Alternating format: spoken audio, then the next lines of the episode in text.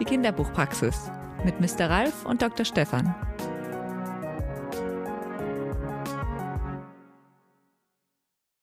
Dr. Stefan, Mr. Ralf, ich habe hier einen Brief von einem, äh, von einem unserer Hörer, der Tillmann, der ist Erzieher in einem Kindergarten und der hat die Folge gehört, in der es auch mal kurz um Silent Books ging.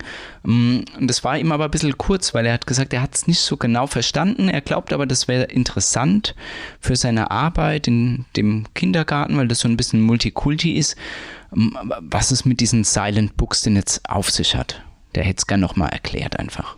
Stimmt, wir hatten, glaube ich, da auch gesagt, wir wollten das Thema auch mal ein bisschen ausführlicher das können wir machen. erklären. Das ja. war im Zusammenhang mit, den, ähm, äh, mit der Ukraine, wo wir gesagt haben, dass da Bücher ohne Text eigentlich wunderbar wäre. Mhm. Ja. Sozusagen naja. als Alternative zu den Büchern, die jetzt eben in ukrainischer Sprache oder in mehrsprachigen Büchern, die es eben für, für Kinder gibt, die mit, nicht mit Deutsch als Muttersprache ja. aufgewachsen sind, um ihnen trotzdem den Zugang zu Kinderbüchern, Bilderbüchern zu, zu ermöglichen. Also den, den Begriff, äh, den gibt es seit so ungefähr seit 2012, diesen Begriff Silent Books. Und zwar als ähm, in Lampedusa, diese Mittelmeerinsel, eine Bibliothek mit Büchern äh, ohne Text eröffnet hat. Und da war die italienische Sektion von IBI, also IBI ist, äh, warte mal, die Abkürzung für International Board äh, of, of Books. On, on Books, Books, for, Young, young people. people. Genau, kurz IBI. Ähm, und die italienische Sektion wollte eben geflüchteten Kindern im Lager äh, dort Bücher schenken und hat dann festgestellt, ähm, dass es auch für die rund 1000 Kinder äh, der Insel gar keine Bibliothek gab. Und dann haben die eine Sammlung aufgebaut ähm, mit textlosen Büchern, die ähm, eben Sprachgrenzen äh, überwinden sollte. Ähm, wobei ich glaube, die Pointe war, dass ähm, die, die, die Kinder aus dem Lager anfangs konnten die gar nicht in die Bibliothek nee, kommen. Das war ein bisschen schwierig, aber, aber inzwischen geht die, das. Die große Idee war aber da zu sagen, naja, wir wissen ja auch gar nicht, mit welchen Sprachen die Kinder dort ankommen. Es waren ja viele Flüchtlingsboote, die im Mittelmeer dann aufgegriffen wurden, wo dann die ähm, die dort Geretteten dann in, auf Lampedusa verbracht wurden und da waren eben viele Kinder dabei. Und äh, das ist natürlich wahnsinnig schwierig, die Bücher in die Hand zu drücken, wenn man überhaupt nicht weiß, was für Sprachen können die denn, was können die denn lesen. Die kamen ja aus allen unterschiedlichen Ländern in, in Afrika und deswegen war kam irgendwie diese Idee zustande zu sagen, naja, was alle miteinander verbindet, ist die Wahrnehmung des Visuellen. Bilder versteht jedes Kind oder kann zumindest und, und, interpretieren. Und, und Bilder erzählen ja Geschichten. Genau, und, und da, darum, darum geht es eigentlich bei diesen Silent Books. Und ähm, ich würde sagen, fast inzwischen, das sind ja, ja fast zehn Jahre sind das mhm. jetzt, ist das ein etablierter Begriff, also zumindest in der Migrationspolitik ist es ein, ist ein mhm. fester Begriff. Ähm, es gibt diese Bibliotheca Silenciosa ähm, und da gibt es inzwischen äh, fünf Kollektionen mit mehr als 500 Titeln aus 30 Ländern die ähm, in Rom auch zur Verfügung stehen. Die können als, als Wanderausstellung auch auf Reisen gehen, wo man die kennenlernen kann. Und es gibt sogar äh, Weiterbildungs-, also Seminare und sowas. Ähm, und es gibt einen Silent Book Contest. Ähm, das ist ein Preis mit 4000 Euro dotiert jährlich. Da wird das, das beste stumme Buch ähm, ausgezeichnet und wird dann auch ver veröffentlicht. Und ähm, die Finalisten, ähm, da bin ich erst mal überhaupt drauf gestoßen, die werden auf der internationalen Jugendbuchmesse in Bologna immer ausgestellt. Genau. Das ist bei den Italienern in dem Raum, in dem Saal, also ähm, Halle, in der Halle. Und da sind ganz tolle Sachen dabei. Also ich staune immer wieder. Ja, das ist, waren, wir waren schon mehrfach dann, haben gesehen, wo die ausgestellt waren und sind da durchgegangen. Und das ist ja das Faszinierende, dass du halt anhand der Namen der, der Illustratorinnen, Illustratoren ja schon eine bunte Mischung aus allen möglichen Ländern hast, auch bei den, bei den Hinweisen, wo, wo sind diese Bücher entstanden und dann nimmst du dir diese Bücher und das spielt überhaupt keine Rolle mehr.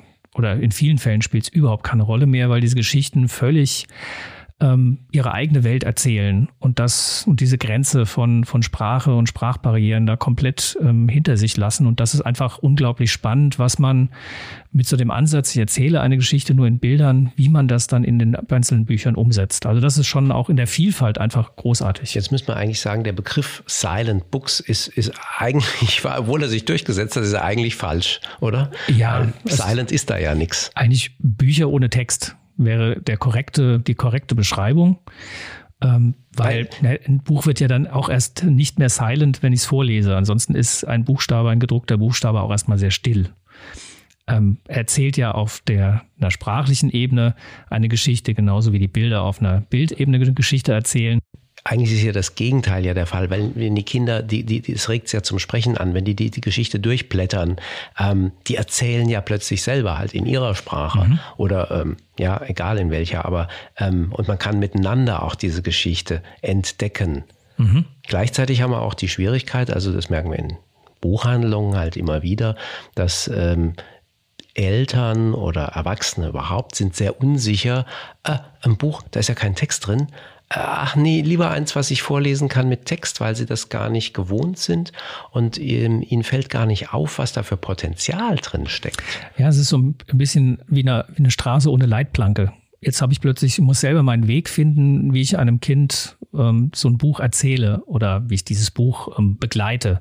Und das ist natürlich einfacher, wenn da ein Text steht. Da kann ich mich ja dran festhalten und ähm, muss mir nicht selber Gedanken machen. Vor allem, ist es ja dann auch viel dialogischer, weil Kinder vielleicht in den Bildern Dinge entdecken, die ich als Erwachsener gar nicht sehe oder gar nicht so gesehen hätte. Ähm, auch das ist ja diese Vielschichtigkeit, die ein Bild hat, die kann man natürlich im gemeinsamen Dialog äh, mit gemeinsam auch viel besser erschließen. Das setzt aber voraus, dass man da auch eine Offenheit hat zu sagen, ach, wenn du das so siehst, dann wunderbar, während dem ein Bilderbuch mit Text ja oftmals äh, in engeren Grenzen ist und die als Erwachsenen das auch einfacher macht. Du musst ja nicht in den Dialog. Nicht unbedingt. Ähm, das Besondere, glaube ich, ist dabei bei Büchern ohne Text immer, dass das Kind plötzlich auf Augenhöhe mit dem Erwachsenen mhm. ist. Weil ähm, beim Buch mit Text hat ja der Erwachsene immer einen Vorsprung.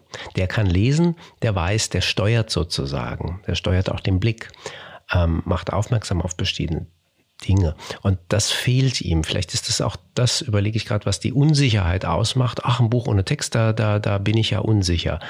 Ähm, was ihnen entgeht dabei, ist, dass es wundervoll ist, mit Kindern zusammen die Geschichte zu entdecken, zu entschlüsseln, zu erzählen, weil es gibt ja manchmal verschiedene Deutungsmomente. Du kannst das eine Bild so oder so sehen und dann geht es ein Stück weiter. Ähm, und die Zusammenhänge herzustellen. Und Kinder sind fast immer viel schneller dabei, weil ähm, das ist ihre natürliche Stärke, Bilder zu dechiffrieren. Das machen die die ganze Zeit, mhm. weil sie können ja, also wenn sie in dem Alter sind, eben, wo sie noch nicht zur Schule gehen, sie können ja gar nicht lesen. Und deswegen sind die immer viel schneller und viel fixer und viel geübter. Und eigentlich ist es ein Genuss, aber man muss sich darauf einlassen. Mhm. Vielleicht ist es ja auch im Buchhandel ein bisschen schwieriger, ein Buch zu verkaufen, wenn man mit ähm, potenziellen Käuferinnen in Gespräch ist, zu sagen, das ist ein wunderbares Bilderbuch. Ja, warum geht's denn? Ja, dann erzählt man grob das, was auch auf dem Klappentext steht. Ähm, aber beim Reinblättern ist dann festzustellen, da ist ja gar kein Text drin. Ja, nee, aber die Geschichte wird ja trotzdem erzählen und ist trotzdem eine großartige Geschichte. Ich glaube, das ist auch ähm, als Verkaufsargument nochmal ein Ticken schwieriger, als wenn man, wenn man diese sicheren diese, dieses sichere Geleit von Text und Bild anbietet. Es gibt auch unterschiedliche. Manche werden ja auch stärker geleitet, da ist es dann klarer, andere sind assoziativ freier. Also es gibt diesen, diesen Klassiker äh, von, von, von Gerda Müller, dieses Bilderbuch Was war hier bloß los? Mhm. Ähm, bei, bei Moritz erschienen, gibt es glaube ich auch in der kleinen Version bei Belz und Gelberg, bei Minimax. Ähm, da, das spielt im Winter und ähm, alle Akteure sind unsichtbar, aber äh, sie hinterlassen Spuren. Und du siehst Spuren vor dem Bett, im Bad, am Frühstückstisch, im Schnee, so dass man sozusagen wie ein Detektiv durch, durch Rückschlüsse enträtseln kann, ähm, ja, wer denn nun? Wer, wer, wer ist es denn? Da ist es klar, da ist die Fährte gelegt. Oder bei, bei ähm, du kennst die Torte ist weg von ähm, äh, T. Tiong King. Mhm. Die, das ist praktisch eine Verfolgungsjagd. Man sieht, ein, ein, ein Tier klaut die Torte und dann beginnt die Verfolgungsjagd. Und dabei passiert aber noch wahnsinnig viel drumrum. Mhm. Und ähm, das ist auch, da, da kann man natürlich verschiedene, auch auf verschiedene Fährten kommen. Aber das macht unwahrscheinlich, ist ein Klassiker inzwischen auch, würde ich sagen, die Torte ist weg. Ne? Mhm. Gibt sogar, gibt es noch nicht eins, zwei, gibt zwei, zwei Nachfolgegeschichten von ihm. Also diese, diese, die Torte ist weg, ist in der 15. Auflage mittlerweile. Das ist ein, ist ein Klassiker. Ähm, der macht deshalb so Spaß, weil man zusammen eben mhm. sich auf die Fährte hängen kann. Das ist so das Prinzip mhm. äh, würde ich mal grob sagen, äh, dieser, dieser textlosen.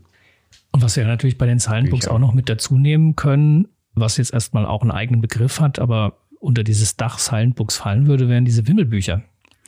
Nicht, dass wir ja. die auch vergessen, weil da sind ja großenteils auch Bücher ohne Text. Oder wenn, dann ist da irgendwie eine Jahreszeit genannt oder in der Stadt oder wo auch immer. Aber diese Bücher funktionieren ja auch erstmal komplett ohne Text, weil in diesen vielen kleinen Details natürlich dann auch über die einzelnen Bildtafeln Geschichten erzählt werden, Figuren wieder auftauchen, ähm, eine Handlung innerhalb von diesen, diesen Bildern erzählt wird, die man eben nachvollziehen und finden kann. Also so gesehen sind Wimmelbücher zum größten Teils auch äh, Silent Books. Das ist für die Kleinen, also man denkt nur an Rotrau Susanne Berner, äh, mhm. die Wim Geschichten über Wimlingen äh, durch die Jahreszeiten. Ähm, das ist, äh, wir sagen immer gern Buddenbrooks für ähm, Kleine ist das eigentlich. Und ähm, da sind innerhalb von vier Bänden äh, werden, das haben Studenten mal durchgezählt, werden, glaube ich, über 600 Geschichten, 625 Geschichten ähm, werden erzählt ähm, die ständig Querbezüge haben untereinander. Aber es ist natürlich kein einziges Wort äh, mhm. da. Und das, das, das zeigt diese Kraft. Also es ist ein, ein, ein diese Wimling-Geschichten, diese vier Bände ist ein, ein Opus Magnum, wenn man so will, ähm, weil es wird, es werden über, über 600 Geschichten erzählt, aber ohne Text. Mhm. Also von daher sind diese Bücher wirklich universell einsetzbar und ähm, funktionieren für alle diejenigen, die diese Bilder, die sich auf diese Bilder einlassen, egal von mit welchem kulturellen Hintergrund und egal mit welcher Sprache sie ausgestattet Der sind. Der kulturelle Hintergrund das spielt, mag ja, natürlich eine Rolle spielen, dass es äh, in Dechiffrieren Unterschiede das gibt. Schon, aber sich auf Bilder einzulassen, ist erstmal diese Offenheit. Ja, die, die ich, kann mich, ich kann mich persönlich schwer auf chinesische Schriftzeichen einlassen, weil ich die überhaupt nicht dechiffrieren kann. Die sehen hübsch aus, aber sind für mich völlig ähm, ja, und ich glaube, an, an einer Stelle muss man hier nochmal äh, aber auch darauf hinweisen, ähm, das endet jetzt nicht äh, mit dem klassischen Bilderbuchalter, denn ähm, das geht ähm, für, für Kinder, ähm, ältere Kinder, für Jugendliche natürlich ganz genauso. Wir haben Bücher, ähm, finde ich, die, die, die sogar erst ab einem bestimmten Zeitpunkt ähm, sich, sich erschließen können, weil du bestimmte ähm, Voraussetzungen äh, haben musst, also ein, bestimmtes Wissen haben musst. Ich weiß nicht, ob du dich noch erinnerst an ähm, David Wiesner, Strandgut, alle ist mhm. bei Aladdin immer, immer noch lieferbar, ähm, wo ähm, eine Kamera, noch so eine alte Kamera, die fällt sozusagen, die fällt ins Meer und da, da ist noch so ein Rollfilm drin. Und der wird entwickelt, also ein Junge findet den und dann, man sieht immer wie so in, ähm, praktisch wie ein Fokus. Es wird immer größer und immer größer, wo man dann sieht und da wird entwickelt und dann sieht man ähm, die einzelnen Bilder und wer diese Kamera vorher schon gefunden hat. Also es ist eine Zeitreise eigentlich. Ja. Mhm. Und ähm, der legt dann einen neuen, fotografiert dieses Bild wieder ab, legt einen neuen Film rein und es geht weiter.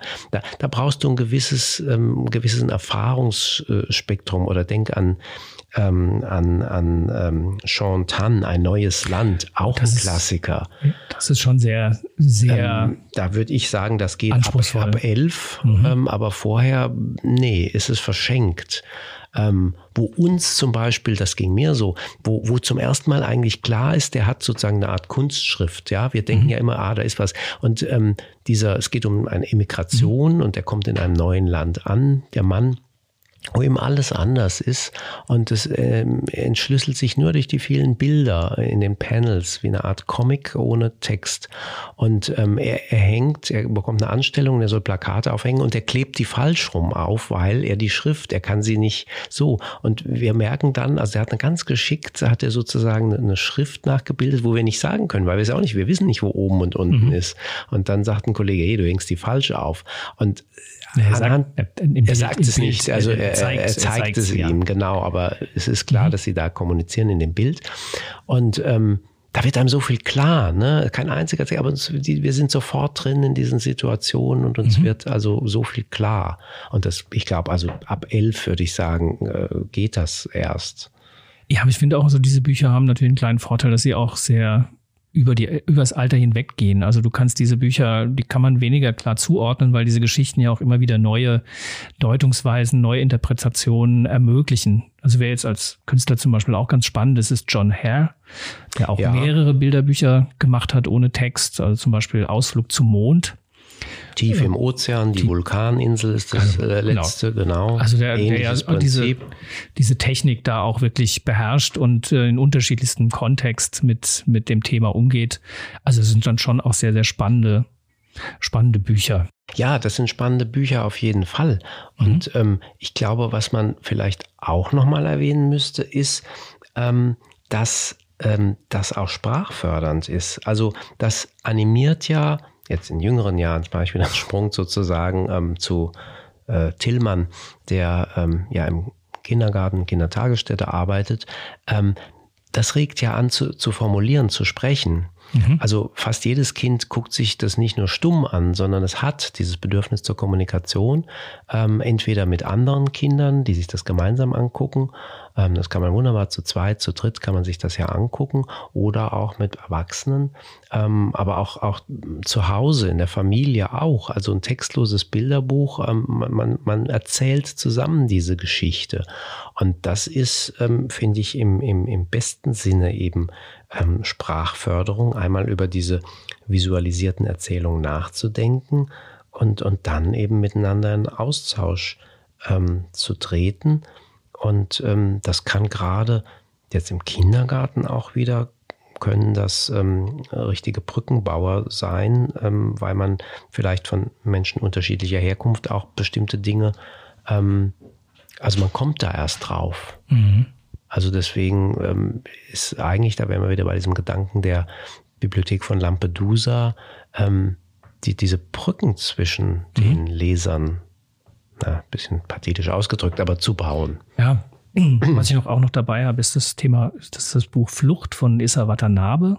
Mhm, ja. Ähm, was ja eben, das ist ja so eine Fluchtgeschichte, die wahrscheinlich bei dem einen oder anderen Kind ja auch der Hintergrund ist. Und auch das kommt ganz ohne, natürlich logischerweise, sonst würden wir es ja nicht nennen, ohne Wörter aus und erzählt ja eine Flucht einer, einer Tiergruppe.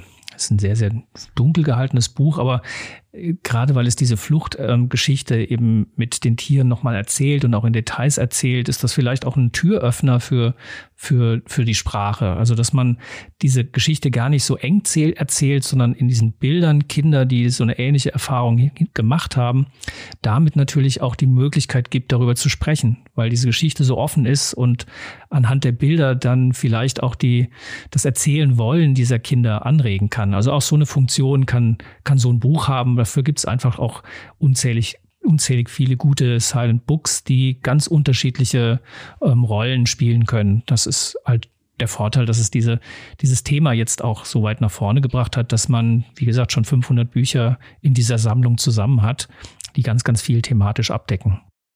Ja, also, also unbedingt. Vielleicht sollten wir mal, ähm, das könnten wir eigentlich machen als Service ähm, mal bieten, weil ähm, dass wir mal für unterschiedliche Altersgruppen, also man muss es ja differenzieren, aber man kann sagen, im Prinzip von, sage ich mal, ab zwei bis 13, wenn wir jetzt mal mhm. für uns für die Kinderbuchpraxis, ähm, das könnten wir, das könnten wir gut machen, dass wir mal Rezepte quasi ausstellen ähm, und dass wir die genau. ähm, mal ähm, ja, äh, zu, zugänglich machen, unsere Rezepte öffentlich zugänglich machen, also für, für Silent Books ähm, mal bestimmte äh, Empfehlungen äh, geben. Das, das könnten wir machen. Ja, dann würden wir das doch auf den Instagram-Kanal der Kinderbuchpraxis einfach mal einstellen. Zum, zum Beispiel. Und in ja. der Episode können wir es auch verlinken, natürlich. Kann man es runterladen. Auch dann. das. Das ist doch eine super Idee. Die moderne Technik wieder ist unglaublich. Ja, ja. Wir sind ja auch eine moderne Praxis. Ach so. Das schaffen wir. Das schaffen wir. Ja, also ich glaube, da hoffe ich ja, weiß ich nicht, ob wir jetzt Tillmann, ähm, hoffe ich mal, dass wir ihm einiges da erzählen konnten dazu, wieso ja, mit den warum. Buchtipps zusammen, glaube ich. Ja, ähm, vielleicht kann er da was rausziehen für die Gruppen, ja. die er, mit denen er zusammenarbeitet, oder? Ja, doch wunderbar. So, Kai, hast du dir das jetzt alles gemerkt? Ja, ich stenografiere ja sowieso im Kopf alles mit. Alles was, mit, was genau. Dann kannst du das jetzt dem Tillmann, hieß er, glaube ich, dem Tillmann kannst du das ja so dann Als einfach gerade so zuschicken, dann erzählen. hat er die ganzen Tipps vorliegen. Ja, genau. Und wir, wir schreiben das nochmal, die Titel, die schreiben wir nochmal raus und schreiben wir. nochmal auf. Da machen wir schön Rezeptblöcke. Ja, eins reicht da gar nicht. Da kommen, also, ach, also ich würde schon gerade hier im Kopf schon auf 10, ach was, auf 20 kommen wir da mal, aber locker. Aber dann ist auch gut, weil es ja, nicht so viel. nicht Wir machen immer- mal die besten, ne? viel hilft, viel ist Ja, manchmal wir machen auch mal nicht, die, aber die, wir machen die besten. Genau. Ja. So, jetzt aber auch Feierabend. Ich glaube, jetzt haben wir genug. Also ist der auch so ein bisschen trocken im Hals jetzt Haben irgendwie? wir, haben wir noch was im Medikamentenschrank? Also was ich, Kühles. Was Kühles. Äh, den Muscadet, das den wolltest du ja nicht das letzte Mal. Ich hätte Ja. noch einen von der Loire, aber ist wahrscheinlich auch nicht. Ein Grenache, wie wäre denn das? Wir haben, guck Oh. mal, hier unten noch ein Grenache. Das wäre doch, oder? Ge Oder? Gesundheit. ja. Das? Ach, von der Loire ist doch in Ordnung. Ich glaube, die sind ein bisschen trocken. Von das, der Loire, Das da, könnte, da gibt's ja. wenn er kalt ist, nehme ich den. Sonst liege ja auch noch zwei Riesling aus dem Ah. Rheingau. Also Ja. insofern, also wenn er nichts isst, nehmen wir ihn für ein äh, fürs Risotto. Ne? Und ansonsten machen wir noch den Riesling auf. ja, Wunderbar. also. So, Kai, holst du mal drei Gläser? Mach ich.